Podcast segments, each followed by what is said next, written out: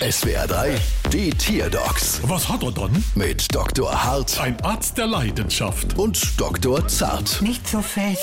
Und was haben wir dann? Ein Hamster. Ja, und wo ist er dann? Hier im Käfig. Ah, da in der Kiste mit dem Hamsterrad? Genau. Ja, und was hat er dann? Na, er will nicht mehr ins Laufrad. Dabei haben wir ihm doch letzte Woche extra neues einbauen lassen.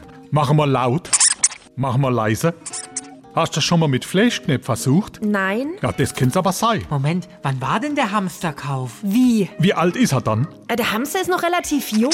Aha, dann ist das quasi die Generation Z. Ja, und? Die Generation Z-Tiere achten sehr darauf, eine ausgewogene Work-Life-Balance zu haben. Was? Das heißt, die wollen oft einfach nicht mehr so ins Hamsterrad rein. Das finde ich super. Ja, halt ich's aus, will der kleine Backerfell Kasper jetzt auch noch die Vier-Tage-Woche. Der Hamster von heute will sich einfach nicht mehr abstrampeln für nix. Ja, wie? Kriegt er nichts dafür? Ja, nein. Und sich dann wundere, dass der Hamster nichts schafft.